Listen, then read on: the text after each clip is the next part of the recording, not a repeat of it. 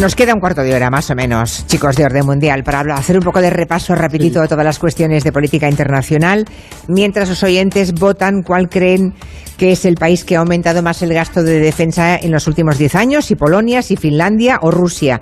La tentación es decir Rusia, pero me temo que no va a ser Rusia. Pero bueno, no lo sé. Como no lo sé, me callo. Me callo y así no, no mm, influimos en nada. ¿Qué habéis aprendido esta semana? Pues yo, mira, Julia, he aprendido una cosa gracias a, a, nuestro compañero Álvaro Merino y he aprendido que la Unión Soviética, durante toda la Guerra Fría, tuvo cerrado su espacio aéreo a las compañías aeronáuticas privadas occidentales. ¿Ah, sí? Y eso generaba un problema tremendo en las rutas aéreas y a lo mejor pues para hacer Londres-Tokio tenías que bordear toda la Unión Soviética para llegar y no fue hasta finales de los 90, ¿no? Con el colapso de la URSS cuando ya ese espacio se abrió por completo y revolucionó, vamos, revolucionó absolutamente la, la industria aérea. Pero es, es, lógico pensar, ¿no? Que durante la época de la Unión Soviética, de los, la Guerra Fría, claro. no permitieran sobrevolar su territorio. Claro, pero yo me lo planteo y digo, es que es el país más grande de la Tierra por el que no se podía volar. Ya, de repente, sí, sí. ¿no? Y de, de, un día para otro, ¡pum! eso acaba en, y en uh -huh. cuestión de meses se abre y todas las, las, compañías tienen que reorganizarse. ¿Y tú, Eduardo, qué has aprendido este, esta semanita? Yo he aprendido algo muy curioso y que no tiene nada que ver con Rusia por primera vez en varias semanas, que es que en Corea del Sur cuentan eh, los cumpleaños de forma diferente al resto del mundo. Es decir, cuando naces ya tienes un año. Y luego los años se suman en cada año nuevo del año siguiente. Es decir, si yo, por ejemplo, mi cumpleaños es el 16 de mayo, da igual. Cuando llegue el 1 de enero, entonces es cuando se me suma el cumpleaños, no en mi cumpleaños oficial. Entonces, pero todo el mundo nace el 1 de enero, entonces. No, no es que cada uno nace cuando nace, pero, ya, ya, ya, pero, pero, la fecha oficial en la que se te suma un año públicamente es el 1 de enero. Entonces, ese 1 de enero, todo el mundo en Corea del Sur gana un año. ¿Qué, qué, qué estereotipo de asiático de toda la vez? Venga, fum, fum, toda la vez, claro. Es que para son cartesianos, ¿no? No, no pueden imaginar que el, que el mundo sea caótico, ¿no? Entre eso y lo de que ya naces con un año puesto, hay gente que tiene dos años más de los que realmente tiene. Uy, qué horror, no, no, no, no quiero, menos que suerte que no somos coreanos, ¿no? Exactamente. Porque ahora mismo nos poníamos dos nos años más fatal. y vosotros os lo podríais permitir, pero hay otros que no. Claro, hay dos y que cada, vamos y cada vez menos. A mí el coronavirus me robó un año de vida, ¿eh? que yo ahora ya me O- o confundo con cuántos años tengo. A ti solo, a los demás no, ¿sabes? Yo me pasa mucho. De hecho, hoy venía en el coche y me han preguntado qué edad tienes. Y he tenido que pensarlo porque digo, a ver, Eduardo, recuerda que hemos pasado dos años de encierro. Pues si os pasa a vosotros que sois treintañeros, ya llegáis a los 30, ¿no? Todavía no estamos a punto, Julia. Bordeando. Aún no han ahí, llegado. Qué insolencia, no tienen ni 30 años, ¿os dais cuenta? No. Bueno, hablemos de Moldavia, porque hay una oyente que nos ha escrito en Instagram y pregunta a esa oyente cuál es el interés que puede tener Rusia en Moldavia. Es un pequeñito país, ¿no?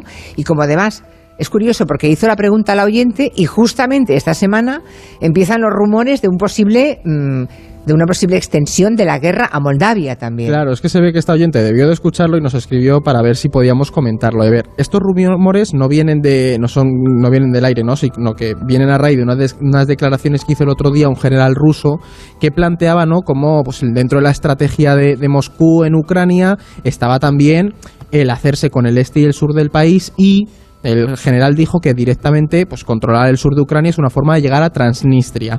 Y quizá los oyentes y el público que está aquí con nosotros no sepa muy bien qué es esto de Transnistria, pero Transnistria es una región separatista muy pequeñita, muy pequeñita, prorrusa en Moldavia, ¿no? Justo en la frontera con Ucrania, que esta se autoproclamó independiente en 1992. Y, eh, aunque no está reconocida internacionalmente, en la práctica lo que vemos es que pues Rusia mm, controla esta región pues gracias a la presencia de, eso, de fuerzas militares y de apoyo económico. ¿Y qué pasa? Que estos días hemos visto cómo los perfiles prorrusos están empezando a usar unos discursos muy similares a los que se usaron en Ucrania. Y es que la minoría rusa en Transnistria está siendo y en Moldavia está siendo reprimida, ¿no?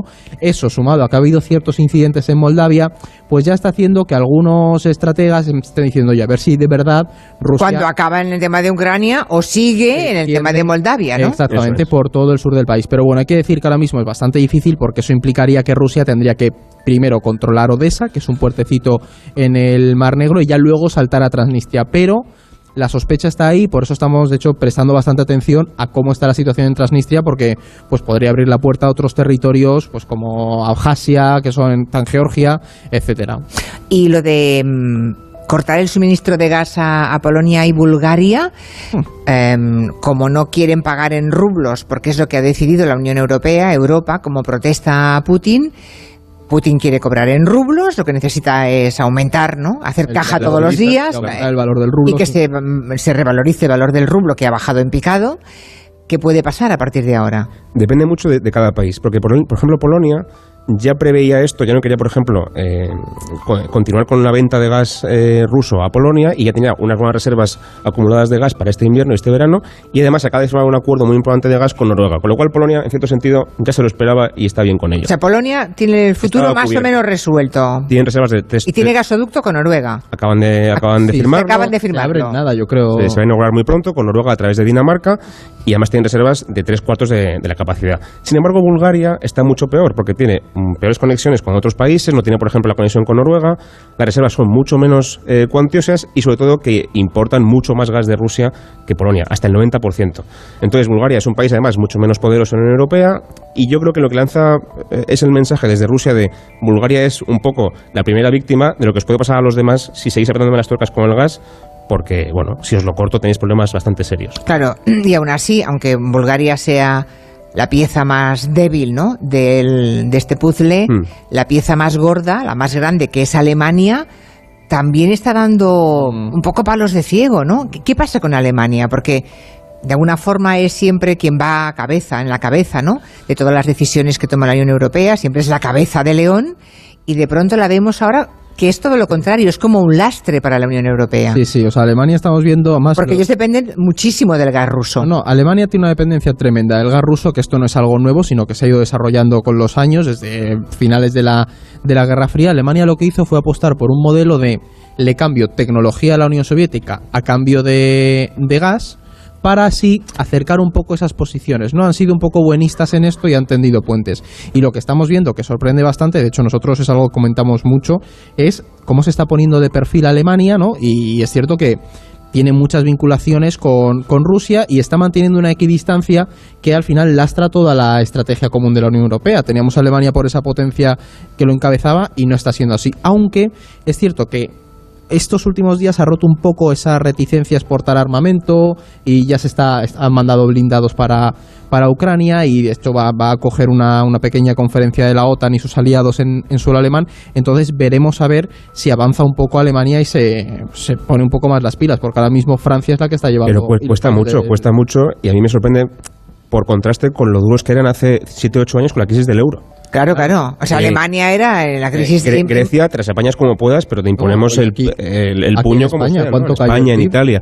Y ahora que el problema lo tenemos en Alemania... Ahora pues que el ellos país- son los que las víctimas, ahora Claro, es el- resulta es el, que... país más poderoso, no se le puede toser, pero curiosamente, como tú decías, es un lastre a nivel geopolítico, porque es muy difícil que Alemania se ponga firme con Rusia, por ejemplo, o con China, porque han priorizado muchísimo tiempo la relación comercial que les interesaba mantener antes que tener una tensión geopolítica con esos países. Entonces, cuando hay algún problema con China, por ejemplo, con el tema de los uigures o con Hong Kong o con lo que sea, o ahora con Rusia, toda la Unión o buena parte de la Unión querría ponerse firme con, con esos países y Alemania, que es el principal, se pone un Claro, poco de lado. pide, pide tiempo para llevar a cabo esa, tra- esa Vamos a negociar, ya veremos. Entonces, lo que están haciendo ahora, que decía Edu, Esto les deja muy mal lugar a ellos, No, ¿no? totalmente. Les deja muy mal Y- lugar. Y Merkel, se habla poco de dónde está Merkel, pero Merkel tiene esto es parte de la herencia que hemos recibido de Merkel porque apostó mucho por esa, esa relación estrecha con, con Putin, ¿no? Y antes mencionábamos lo del rublo y esa, a lo mejor hay aquí alguien que le ha, le ha sorprendido o ha visto que el rublo está bastante fuerte a nivel internacional, pues la gente se preguntará por qué, porque está entrando un montón de dólar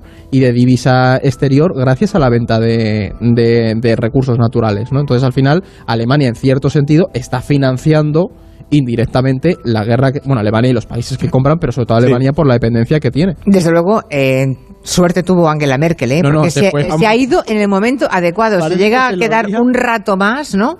Le llega a pillar esto en, en pleno mandato al frente de, mm, de la Cancillería alemana y se hubiera comido un buen marrón, porque se fue un poco en lord de multitud, como la gran líder europea, con sus luces y muchas sombras, la del tema ¿no? de la austeriza, austeridad o austericidio, austericidio. Claro. como se le llamó, pero todavía se fue al- por la puerta grande. Y es verdad que ahora echamos en falta liderazgo alemán, pero liderazgo alemán correcto, ¿no? Que esté en el lugar correcto. y yo honestamente no estoy seguro de que Merkel hubiera hecho algo muy diferente a lo que hace ahora Scholz. ¿Tú crees que Es- hubiera esa, esa estado...? es mi gran duda. Yo no sé si Merkel hubiera sido capaz de imponerse, porque su política, como decía Edu, era más, bueno, pues vamos a negociar, vamos a calmar los ánimos, vamos a, a- a tener un poco más de tiempo para pensarlo. Entonces, igual en este pastel pues no habría podido tampoco reaccionar más firme. Y claro, ahora hay que ten- entender una cosa también de la pasividad de Alemania y es el propio gobierno que tiene. Mm. Es decir, tienes un gobierno recién aterrizado, un gobierno de coalición. Formado por tres partidos. Claro, Claro. verdes, que los verdes son muy duros con la política exterior con Rusia, luego los, socia- los socialdemócratas y los liberales, ¿no? Entonces tienen que conjugar la política exterior más además la política interior, porque tienen, oye, si, si viene una crisis o- económica en Alemania, pues tendrán protestas y tienes que lidiar con dos, eh, dos ejes más la herencia recibida de Merkel, ¿no? El tapar su figura. Alguien se le ha caído algo al suelo, ¿no? Sí, sí. He oído un- no sé qué pasó. Ya pensaba que iba a salir otro espontáneo aquí, digo, mira. No, no, pero ha sonado como, mm, como un ladrillo, ¿no? No habrá mucho tiempo, así que vamos a dejarlo, pero la semana que viene hablamos de la supuesta crisis alimentaria porque el Banco Mundial ha advertido de eso, que los precios de los alimentos pueden provocar hambrunas y problemas de, de, mm, bueno, de hambre realmente en el mundo, ¿no? La, la subida de los precios. Solo un dato muy breve. Lo que dicen es que en marzo el precio de los alimentos ha subido un 37% en comparación con febrero. Y esto- Marzo respecto a febrero, 37. y tiene pinta de que va a subir aún más, porque esto acaba de empezar. Esto es la guerra de Ucrania, más el cierre del puerto de Shanghái, Más las sequías la crisis del de verano, la pandemia, ojo. la sequía del, del verano, y todo esto lo que puede repercutir, como pasó también en 2011, es hambruna, genera protestas, tensión social, bueno, lío en general en todo, en Sí, todo es, el mundo. es un factor importante a nivel internacional de los precios de los alimentos, sí. Es curioso, ¿eh? porque, claro, nos parece que la guerra, sí, nos asustamos mucho al principio porque está aquí en suelo europeo, eh, está a dos horas en avión, ¿no? Pero van pasando las semanas y parece que no vaya a ocurrirnos nada. Pero ojo que las consecuencias van llegando, algunas ya son importantes, pero las peores están por llegar. Claro, es que lo ¿Y, qué que- pas- y bueno, y eso, la hambrunas en muchísimas zonas de Europa puede ocurrir. Y señalaba Blas lo que pasó en 2011, pero pensemos en esas primaveras árabes o incluso en la guerra de Irak y todo lo que desembocó después. Es decir, si no hubiera habido esa intervención en Irak, no habrías tenido luego el surgimiento del Estado Islámico a futuro. Es decir, al final estos acontecimientos tienen un impacto global que todavía desconocemos, ¿no? A mí es lo que me abruma de lo que estamos viviendo ahora. En el caso de Europa, lo que parece es que estar fortaleciendo a la extrema derecha en toda Europa. Y un rearme a nivel general, que eso también es... También es peligrosísimo. Claro. Bueno, pues eso en todo caso lo desarrollamos en otro momento. Vamos a ver cómo ha acabado el concurso. ¿Lo tienes por ahí, Goyo? Sí, aquí están los datos. La pregunta de los compañeros del orden mundial era ¿cuál de estos países ha aumentado más su gasto de defensa en los últimos 10 años? Polonia, De Finlandia momento. o Rusia. A ver. Sí, bueno, pues primera opción de los oyentes, Polonia, 43%. Segunda opción, Finlandia, 36%. Y tercera, Rusia, 22%. ¿Y bien?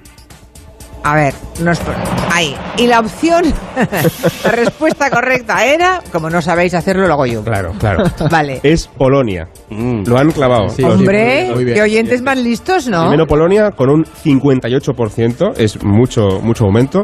Luego Finlandia con un 50% y Rusia solamente un 11%, que tampoco está mal. O sea, los que más Polonia. Sí, se veía es verdad que Rusia también gastaba mucho antes, con lo Ya, cual... ya. Pues hasta aquí el tiempo de orden mundial. Gracias a los dos. Gracias. Gracias. Ahora es el tiempo del consejo de Ibudol de los amigos de Kern Pharma. Al dolor de cabeza, ni agua. Ibudol es el primer ibuprofeno bebible en stick pack para aliviar el dolor sin necesidad de agua y con sabor a fresa. Ibudol, al dolor, ni agua.